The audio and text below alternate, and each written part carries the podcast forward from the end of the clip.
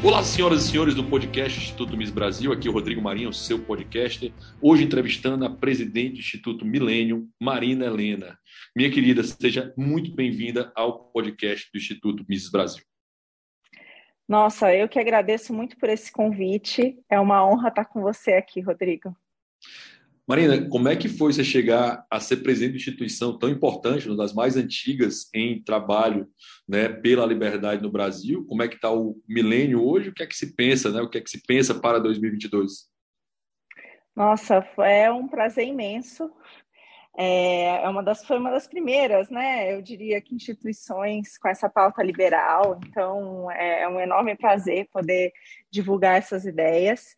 E eu entrei com um mandato de reformular né, um pouco a, a cara do Instituto né, e repensar quais deveriam ser as missões, né? O que é o propósito do Instituto? Então, conversei com muita gente, né, com os fundadores iniciais, é, enfim. E, e, também com outros institutos, a gente conversou, inclusive, né? Falei com o Mises e vários outros, para chegar, entender o que cada um está fazendo e saber que o objetivo, acho que de todos, o objetivo em comum é difundir essas, essas ideias, né? Então, não é, definitivamente não é pregar para convertido, a gente precisa alcançar novas pessoas, a gente precisa formar essas pessoas, a gente precisa educar, né?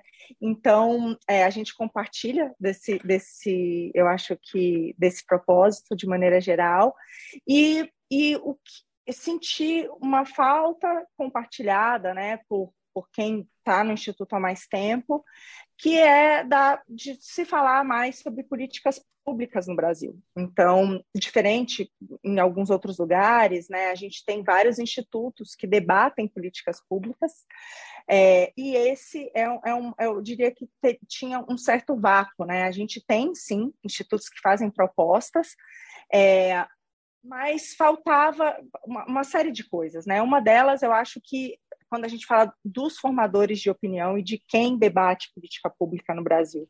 É, a gente tem uma, uma, uma, diversidade de especialistas e gente muito competente dentro do, do Millennium, né, que, que ajuda a, a estudar os temas, é, mas eu sentia também falta de novas pessoas falando sobre isso. A gente tem muita gente boa né, no meio acadêmico, a gente tem muita gente boa, é, enfim, fazendo pesquisa, avaliando isso, e tinha essa vontade também de dar voz para pessoas que, que queiram não só trazer novas propostas, é, mas também levantar essa bandeira, se comunicar com as pessoas, né? De fato, é, fazer a, a, defesa dessas, dessas ideias de maneira mais ampla, né? Então, é, então é isso que a gente tem feito. A gente começou uma série chamada Millennium Papers, que é exatamente a proposta de debater políticas públicas, e é, são, é uma série que é quinzenal, então a cada 15 dias a gente traz um tema diferente né, para ser debatido, é, com especialistas falando daquilo, e a partir disso a gente cria a gente difunde isso tanto via né, as mídias tradicionais, que, que têm interesse nesse debate ideia, ainda mais um ano como esse, que é tão importante né, é, para se falar de política pública no Brasil, é, mas também dentro das mídias sociais e com esse intuito também de furar bolhas. Então, a gente tem um outro produto, que é o Millennium Talks, que são podcasts, como esse que a gente está fazendo agora. É, na verdade, são videocasts, então tem. A gente agora começou a fazer ao vivo. Então, hoje foi o primeiro ao vivo, acabei de, de voltar, assim, praticamente. A gente fez um hoje ao meio-dia, foi a primeira edição. É, e qual que é o ponto do videocast? Ali, às vezes, nos artigos, a gente fala de uma parte específica daquela política pública, e quando a gente vai para o podcast, a gente pode falar de uma maneira é, mais abrangente. Normalmente a gente traz sempre um convidado especial que não é um dos autores, exatamente para dar um outro enfoque, como alguém que estivesse olhando ali de fora, um extraterrestre chegou e viu aquilo ali, faz algumas perguntas e, e, e contribui para esse debate. Então, e aí com isso a gente acaba também transformando em outros produtos, vamos dizer assim, é, que tragam essa mensagem, expliquem para a população né, alguns debates que às vezes ficam perdidos, infelizmente. O, o, Millennium Papers, né, desse mês, não sei se é nessa quinzena pelo menos, né, ele fala de como avançar a agenda de proteção social do Brasil. Isso tem a ver também com o tema do podcast, né, que foi com Marcos Lisboa, com Marcos Mendes e com o Vinícius Botelho, que também são autores, né, com troca aí do Fernando Veloso pelo Marcos Lisboa, Lisboa pelo paper. Essa ideia é hoje o foco do Milênio é tentar demonstrar como acabar com a pobreza no Brasil. Esse é um dos principais focos. De forma alguma, são vários focos, até porque a gente sabe que esse tema está longe de passar só pelas políticas de proteção social. Claro. então, é, é, o foco é bem mais abrangente que esse. O, os dois primeiros papers da série trataram de responsabilidade fiscal. Né?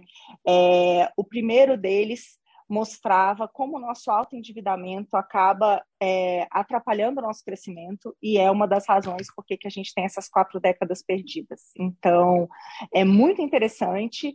Ele mostra que nenhum outro país no mundo tem uma combinação de dívida e juros mais perversa que a nossa. Então, é, é aquilo, né? A gente está aí com gastos que, que foram aumentando ao longo dessas décadas. A gente primeiro via inflação, depois via aumento de carga tributária. A gente já tem né, a maior dentre os emergentes, né, tributos dos mais altos entre os emergentes, é, e agora via endividamento. Então, isso tudo tem um custo. Isso faz com que a nossa taxa de juros seja muito alta, isso faz com que seja muito difícil para o setor privado tomar crédito. É muito difícil para um microempreendedor ir no banco e conseguir um crédito, e se ele consegue, as taxas são absurdas, porque ele compete com o governo, que drena toda a nossa poupança. Então, é, o efeito, né, muitas vezes, desse, desse alto endividamento né, o, o, sobre o crescimento, ele é péssimo, e ali a gente discute diversos canais, esse é um deles. É, depois, no segundo, se fala das âncoras fiscais, e é exatamente uma discussão com a questão do teto de gastos, né, que a gente sabe que hoje, é, enfim, que com as últimas medidas foi, foi um, um, uma das âncoras que hoje em dia você tem dúvidas, né, se ela realmente funciona ou não, que teto é esse. Por quê? Porque a gente chegou no momento no Brasil que é exatamente isso, depois de décadas de aumento de gasto, a gente já gasta 40% do PIB, é um dos países que mais gasta, a gente já gasta como um país desenvolvido, sendo que a gente devolve para a sociedade uma política pública muito ruim. Então, é, ali era exatamente a ideia de por que, que ele veio, por que, que a gente tem regras fiscais. Essa não é a única regra fiscal que a gente tem, mas a verdade é que a gente tem três regras fiscais, por quê? Porque há dúvidas da nossa sustentabilidade, da nossa responsabilidade. Só tem regra aquele que tem que precisa delas para mostrar que tem alguma credibilidade, né? E o teto veio exatamente nisso, veio num momento muito perverso, que foi ali em 2014, que deu origem àquela é, recessão, que foi a maior recessão da nossa história, causada apenas por nós e por um desequilíbrio fiscal absurdo, né, com a nova matriz econômica, ele veio como resposta. E ali a questão, o debate é: bom, a gente já mostrou que esse alto endividamento e que tudo isso atrapalha o nosso crescimento, a gente já mostrou que a gente chegou até aqui, que a gente não, não devolveu para a população de acordo, né? É, e daqui por diante, qual deve ser esse debate? Então, eles colocam que essas regras têm que ser revistas e, de fato, endereçar esse problema que não dá mais para a gente ter uma dívida sempre crescente e que vai penalizar muito as futuras gerações. Então, esses foram os dois primeiros.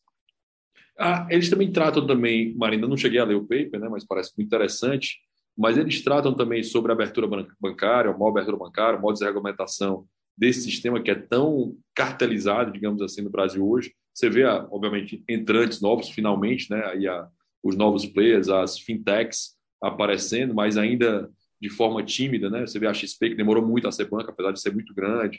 Você vê a, a Nubank se tornando de fato um banco um banco importante, mas eram ainda os bancões ainda atrapalham muito essa possibilidade. Há algo nesse sentido para melhorar o acesso dos mais pobres, a possibilidade também, obviamente, de melhorar os juros decorrentes disso, né?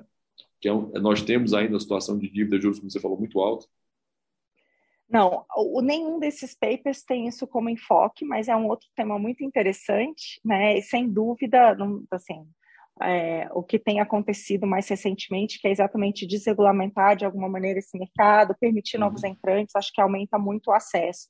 De qualquer maneira, o ponto ali, é, Rodrigo, é que ainda que a gente consiga, a gente tem uma taxa de onde a gente parte, que é a taxa do governo, que é, é o título do governo, que é muito, muito alta, porque ele deve muito. Então, qualquer um para emprestar para o governo vai cobrar taxas mais altas, seja aqui, seja estrangeiro.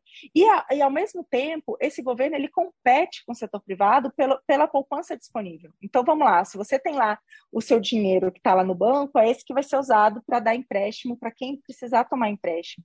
E na hora que você tem um governo guloso como o nosso, né, que toma todos esses recursos com essas taxas altas e mais de curtíssimo prazo, você pode colocar ali e resgatar no mesmo dia, com esse nível de juros, ninguém mais consegue, entendeu? Então é isso. Hoje, quando a gente olha o Brasil, é, esse tá lá também no paper, é bem interessante. A gente compara com outros emergentes e a maioria dos emergentes tem uma combinação de um setor público com baixo endividamento e um setor privado com alto endividamento porque eles tomam dívida e geram negócios. Isso faz com que muitas vezes está associado a maior crescimento, porque ele está gerando ali ativo, riqueza, né? A gente sabe, o setor privado é capaz de gerar riqueza.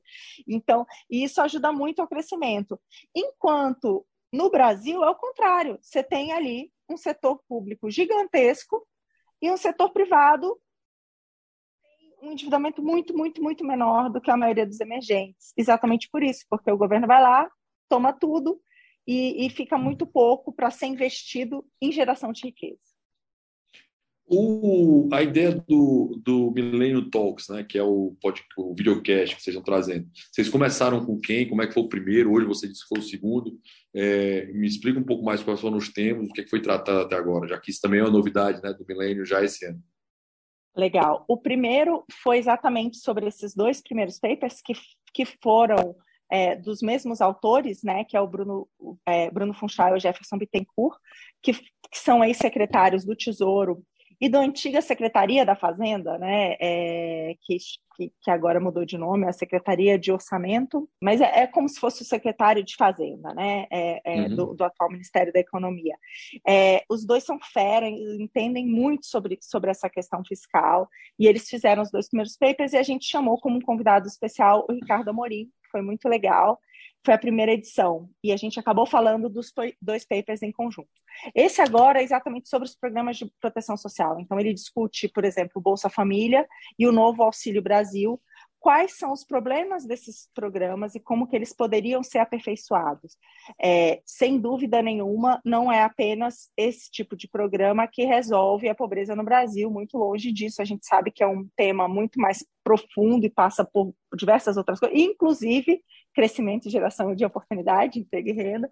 Mas ali o foco do paper é discutir esses programas que seriam como se fosse assim o início, né, de, de cuidar das pessoas que realmente são muito, muito pobres no Brasil. A gente ainda tem uma pobreza muito alta. Então, é, para ter uma ideia, ali a gente fala, quando a gente fala de pobreza no Brasil, a gente fala de famílias que cada pessoa per capita você tem uma renda de quatro reais por dia. Então, assim, a gente está falando realmente de, de, de né, de quem tem muita necessidade. Então, é, e aí tem esses programas, por exemplo, esses programas de você dar é, recursos na mão daquela família e ela decidir como aloca, eles são muito mais eficientes do que antes os programas que a gente tinha de proteção social, que entregava a cesta, entregava uma coisa, entregava outra e não sabia quais eram as necessidades daquela família. A família sabe muito melhor o que, que, que ela mais precisa né? Então tem esse lado, lado bom. Tem um outro lado também, que foi a criação de um cadastro único, então que juntou vários programas. Então, por exemplo, agora a gente está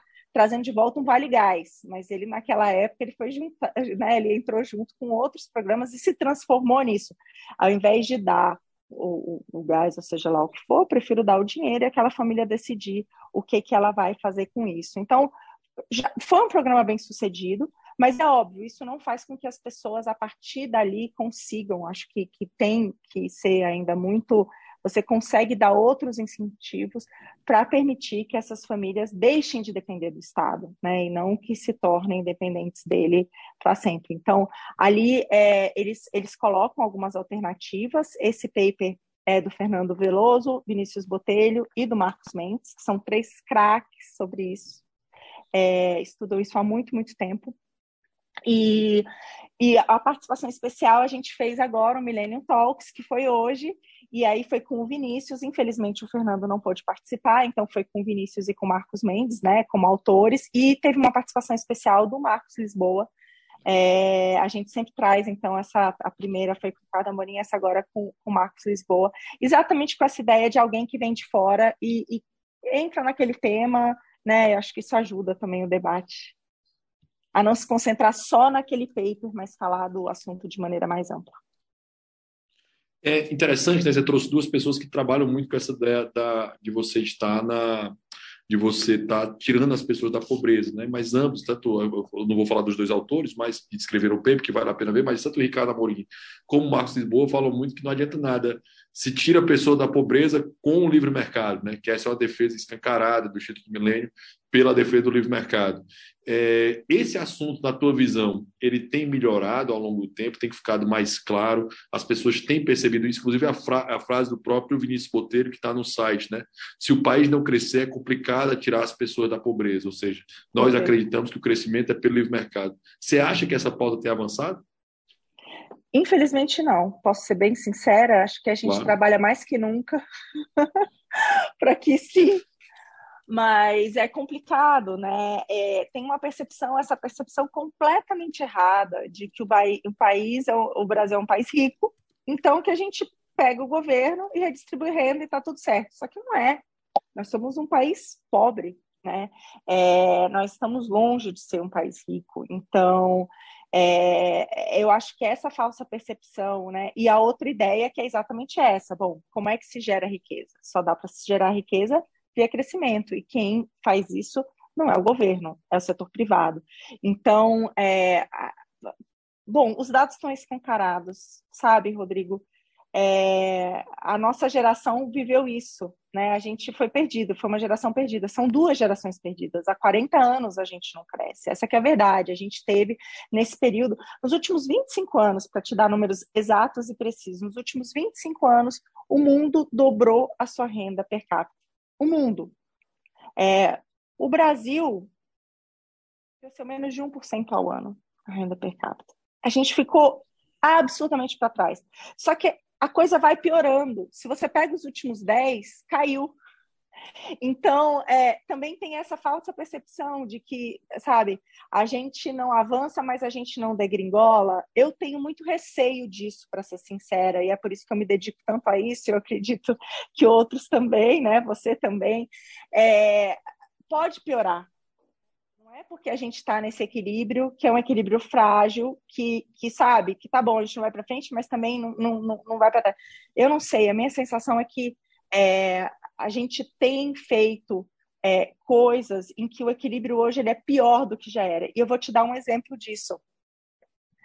Há 20 anos atrás, a gente conseguia, né? A gente, a gente foi, sabe, a gente foi queimando tudo que a gente podia. Então a gente aumentou para caramba os nossos impostos, a gente se endividou, a gente já fez tudo isso.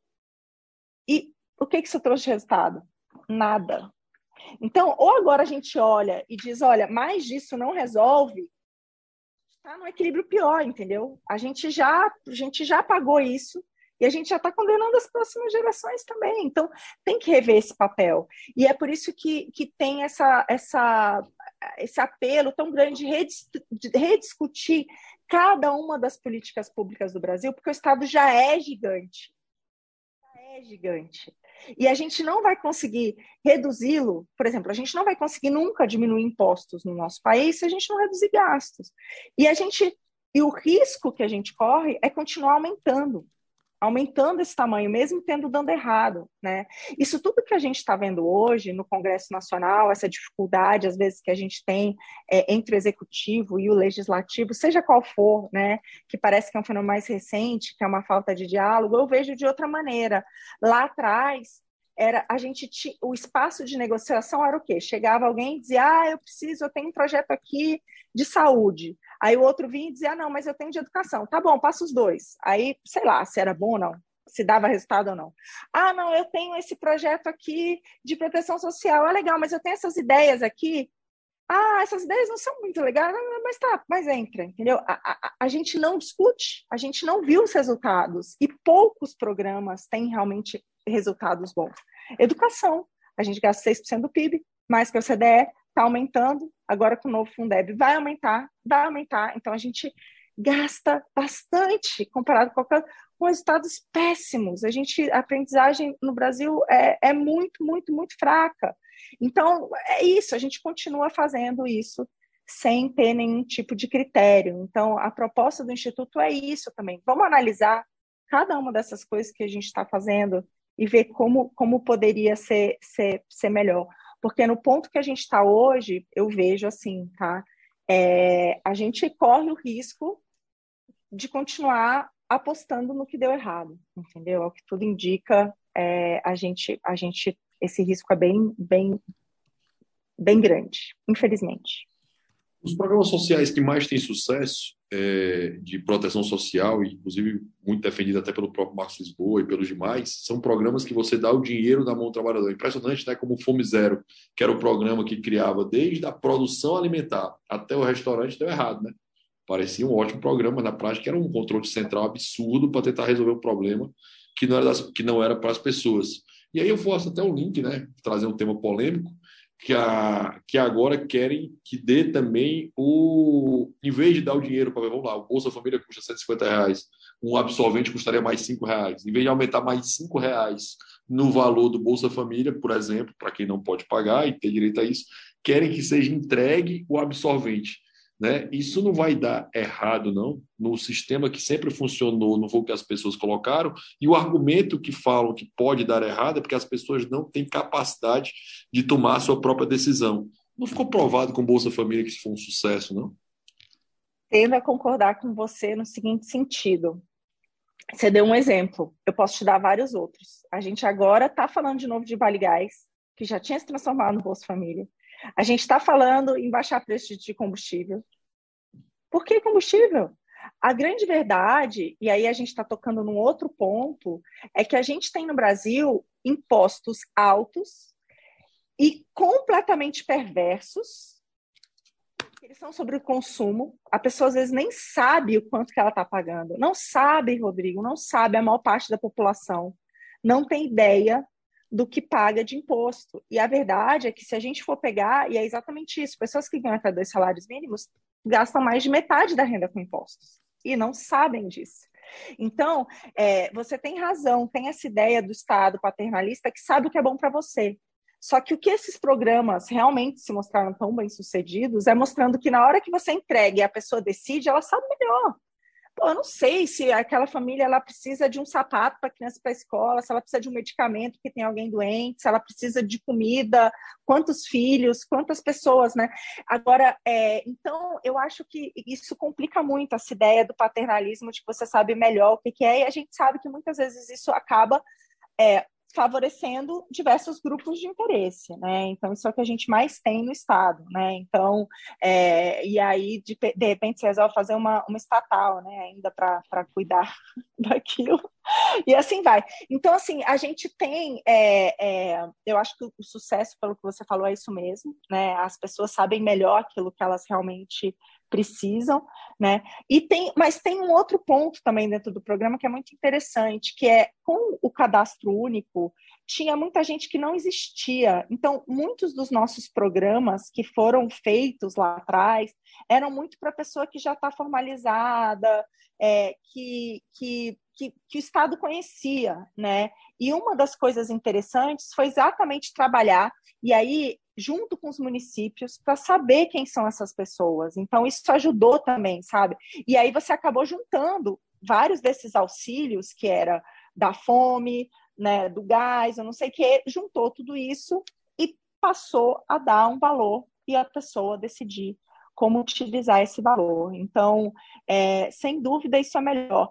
Por isso, porque cada família tem as suas necessidades, não são as mesmas, né? Não são, definitivamente não são.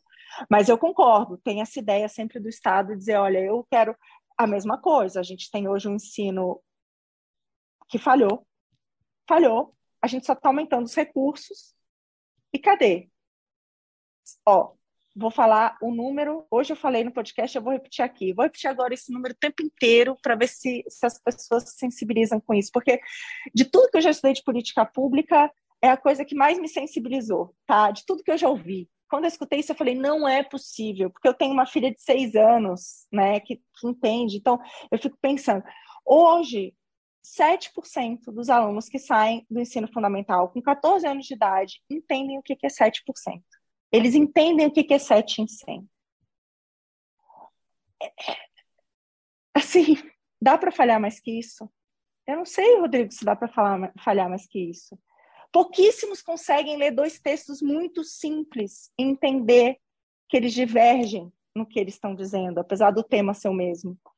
É, dá para entender porque a criança não quer ficar na escola, dá para entender. Então tá bom, então a gente falhou e aí, em vez da gente buscar novas ideias, novas práticas, que porque será que esses pais não deveriam ter o direito de escolher onde é que eles vão colocar seus filhos? Que escolas eles vão colocar seus filhos? Então, vamos testar.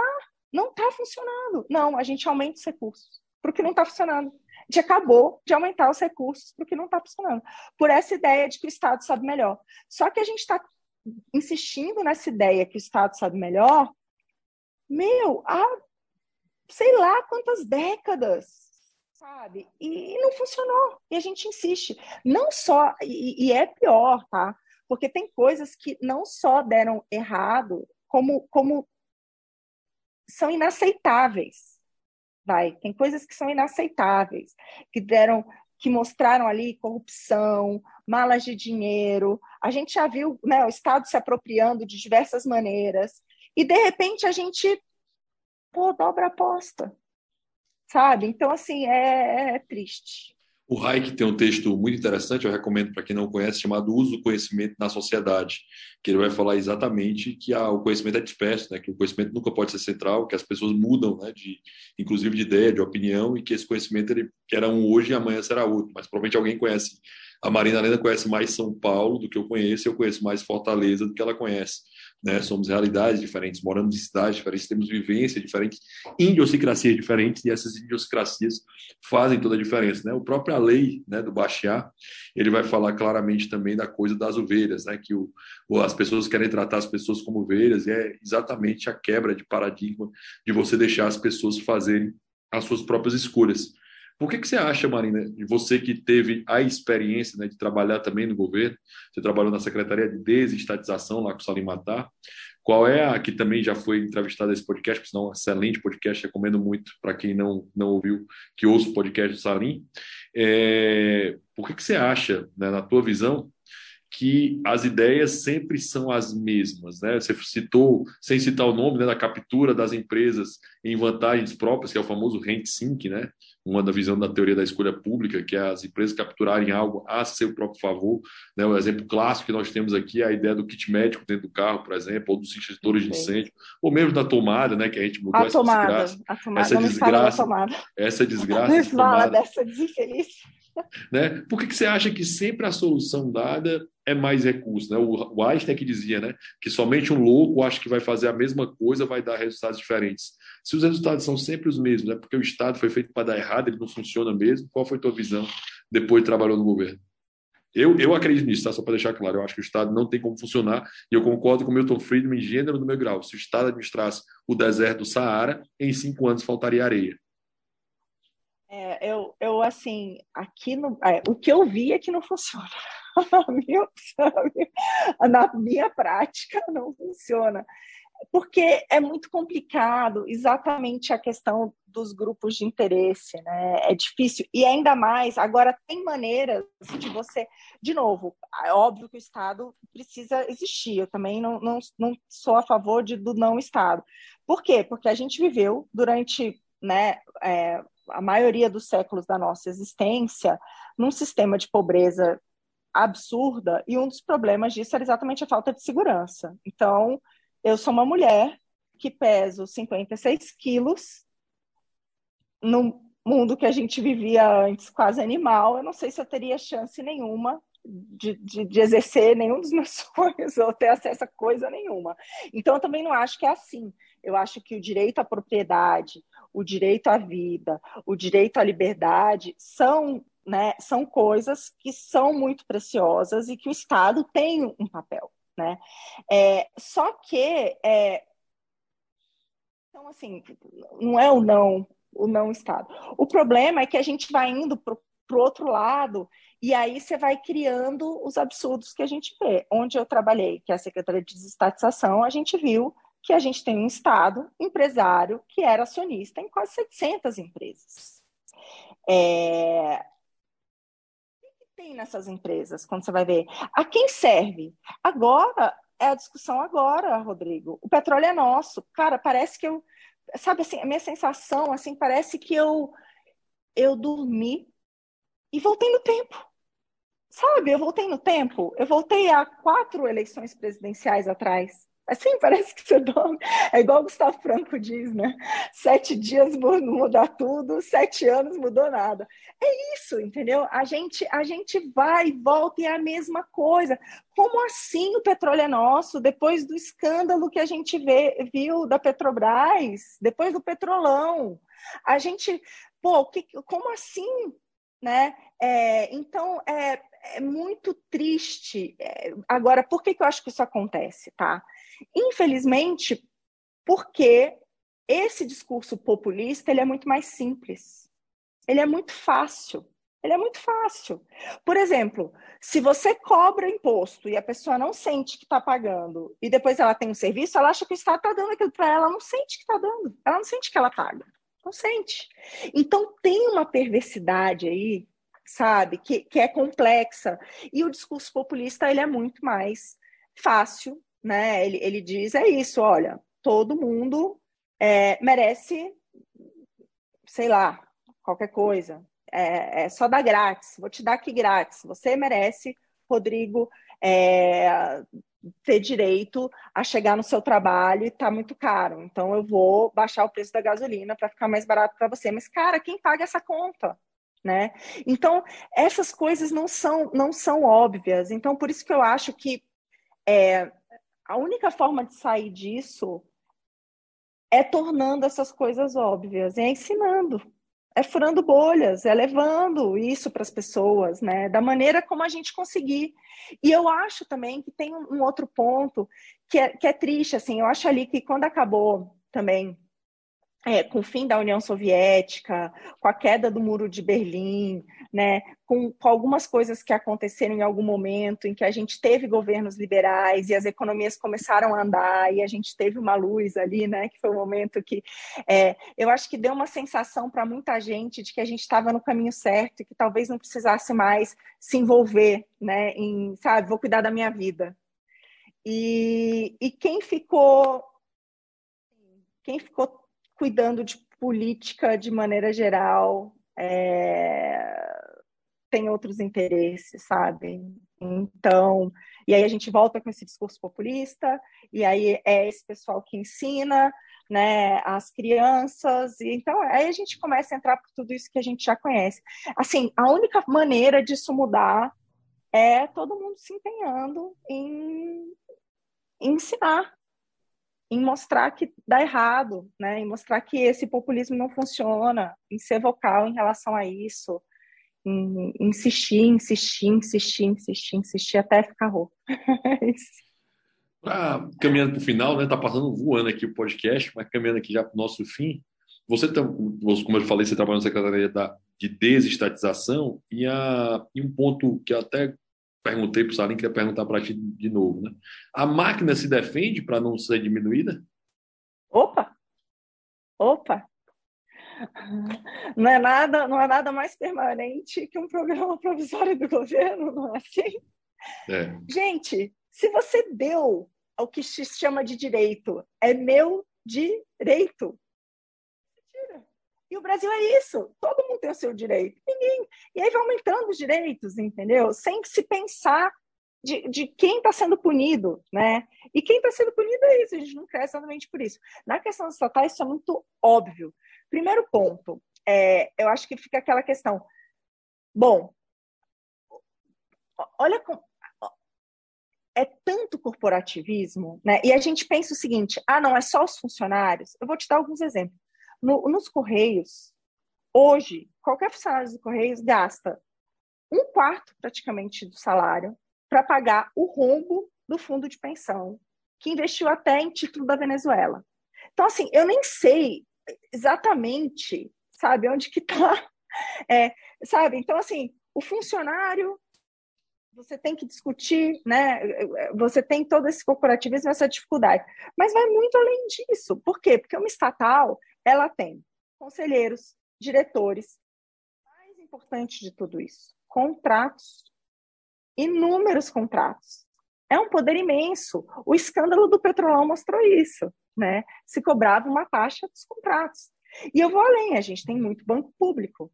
O banco público, a gente viu o que aconteceu com o BNDES. Ele escolhia quem eram os campeões nacionais, porque esses recebiam recursos pagos com nosso dinheiro de impostos a taxas abaixo do que o governo financiava, ou seja, a gente pegava dinheiro e dava para as empresas, e eles escolhiam quais eram as empresas. A gente acha que isso acabou, mas isso não acabou. A gente continua tendo bancos como o BNB e Basa que continuam dando sim empréstimos a taxas subsidiadas com o nosso dinheiro para grandes empresas, escolhendo quais são essas empresas. Então, você vê o nível de interferência que você tem. Eu, eu ao estudar as estatais, eu estou convencida disso. Se tem uma coisa que chama, a gente falou aqui de fintech, isso e aquilo, assim, quase metade do crédito do Brasil vem de bancos públicos.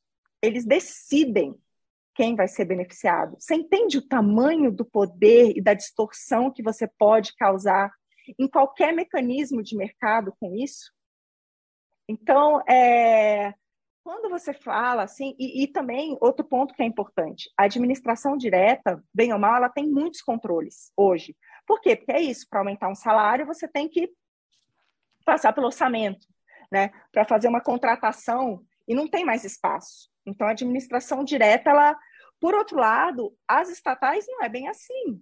É mais fácil nesse sentido, sabe? É, o que está ali não passa pelo teto de gastos, né? É, você consegue não, capitalizar teoricamente. Não tem teto salarial, né? Não tem. O plano de saúde. Esse, para mim, foi uma do, das coisas mais gritantes que eu já vi. Eu estava ali no, no, Congresso assistindo a votação do PL de super salários, quando, cinco minutos antes, que, que aconteceu? Derrubaram um decreto do Temer que regulava o valor do plano de saúde das estatais. Porque antes não tinha regulação nenhuma. Então você podia colocar sua mãe, seu pai, papagaio, periquito, todo mundo no plano de saúde e a gente bancava. Em algum momento disseram, pô, isso não faz sentido. Então, por exemplo, um BNDES tem R$ 3.500, em média, por funcionário de plano de saúde. Então, assim, pô, sabe? Então, você tenta limitar isso, chegou lá um projeto no meio do nada e eh, acabou com tudo isso. Então, hoje não tem mais esse limite. Então, você entende? É uma, é uma maneira. Então, óbvio, ali você. É, é, né? É, antes o emprego era ser funcionário público, acho que hoje é ser funcionário estatal. E aí tem todas essas coisas e tem muito poder envolvido. Muito, muito, muito, muito. Eu diria, se você me disser qual é a pauta mais difícil no Brasil? É essa. Eu não consigo ver nenhuma pauta mais difícil do que privatização no Brasil. Por que, por que você acha isso? Por isso. É um, é um poder que a gente não imagina. Sabe? É, é muito. É, é isso, assim. Pensa o número de contratos, crédito. Vai pensando, vai somando aí. Entendeu? É um é, é um poder de intervenção muito, muito forte. E isso, obviamente, tem muitos interesses por trás. Então, por trás do petróleo é nosso, tem muitos contratos da Petrobras, tem, sabe, tem, tem uma infinidade de outras coisas que a gente já viu acontecer. É isso, usaram dinheiro do, do fundo de pensão para aplicar em título da Venezuela, sem dizer todas as malas de dinheiro. Isso, entendeu? E o tamanho desses contratos? E quem é que, quem é que foi escolhido nesses contratos? Quantas quanto, quanto essas empresas que toparam pagar essa propina foram beneficiadas para topar isso?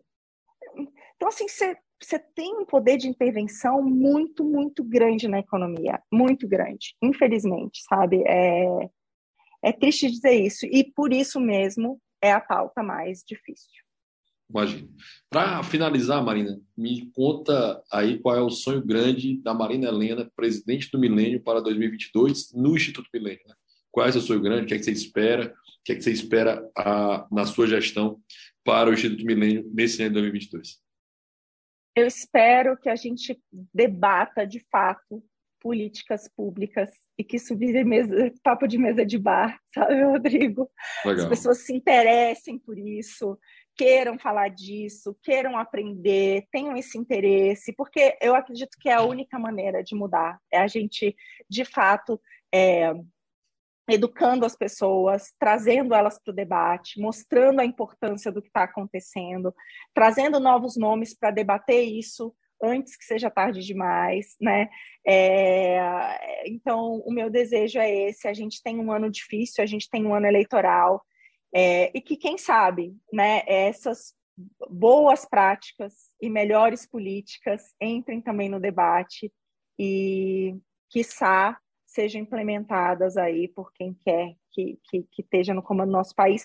E eu falo isso, isso eu estou indo muito além do executivo, tá? Eu acho que um ponto bem importante é também o legislativo, né? E, e ali eu estou convencida que é só a população pressionando. É, a gente precisa de uma população bem informada, né? Capaz de entender o que está acontecendo, que a maioria dessas coisas, isso que eu acabei de falar da estatal, se eu não tivesse lá, talvez eu nem ficasse sabendo. É difícil se acompanhar quantas pautas entram. É uma loucura aquilo, né?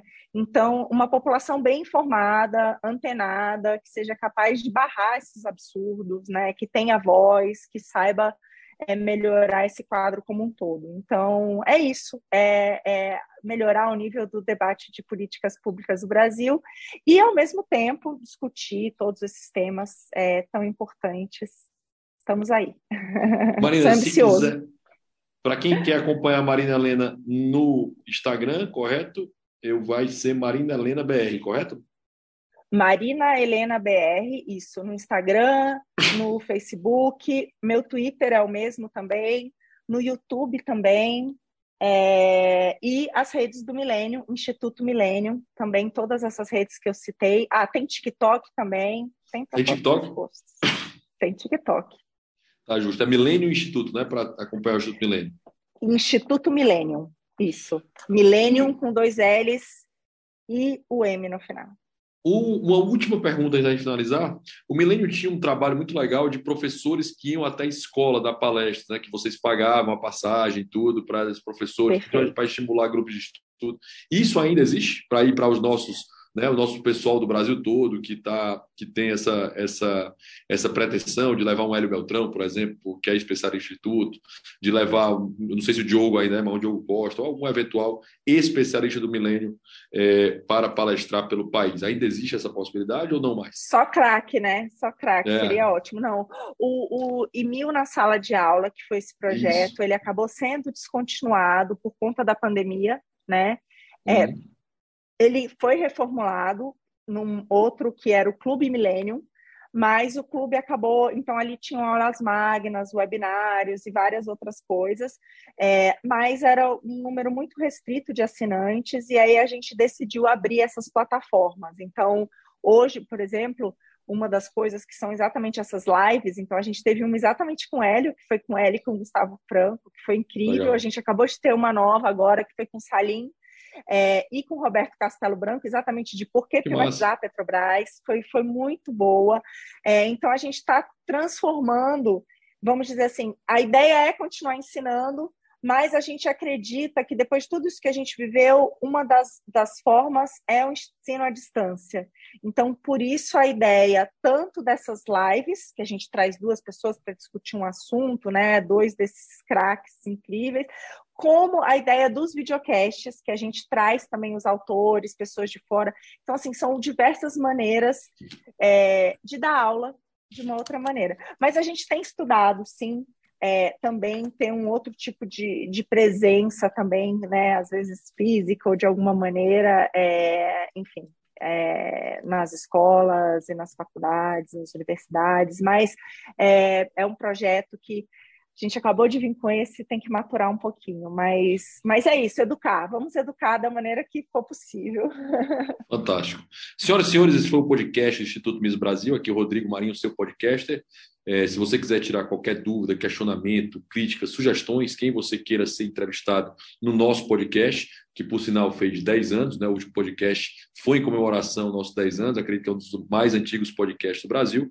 Se você quiser questionar, manda mensagem para mim, Rodrigo Saraiva Marinho no Instagram, acho que é o mesmo nome no Twitter também, ou mesmo para o Instituto Miss Brasil, que a gente vai ter um prazer imenso de conseguir dar, responder e dar o retorno necessário para os nossos ouvintes. Se você faz parte de alguma pós-graduação nossa ou quer fazer parte, fique informado pelo site do Instituto pela nossa, é, a nosso, o nosso meio list, que sempre a gente sai mandando informações sobre o que está acontecendo no Instituto Miss Brasil. Muito obrigado, Marina, e até a próxima. Muito obrigada a você, Rodrigo. Parabéns para o Instituto aí, 10 anos de vida, continua a vida longa e próspera para você. 10 anos de podcast, Instituto nós estamos já. De, no, ah, é verdade. décimo, décimo, foi 17, né? Foi 2007, nós estamos para o 15 ano, né? O Instituto segue, segue firme e forte. Tá bom? Obrigado ah. demais e até a próxima.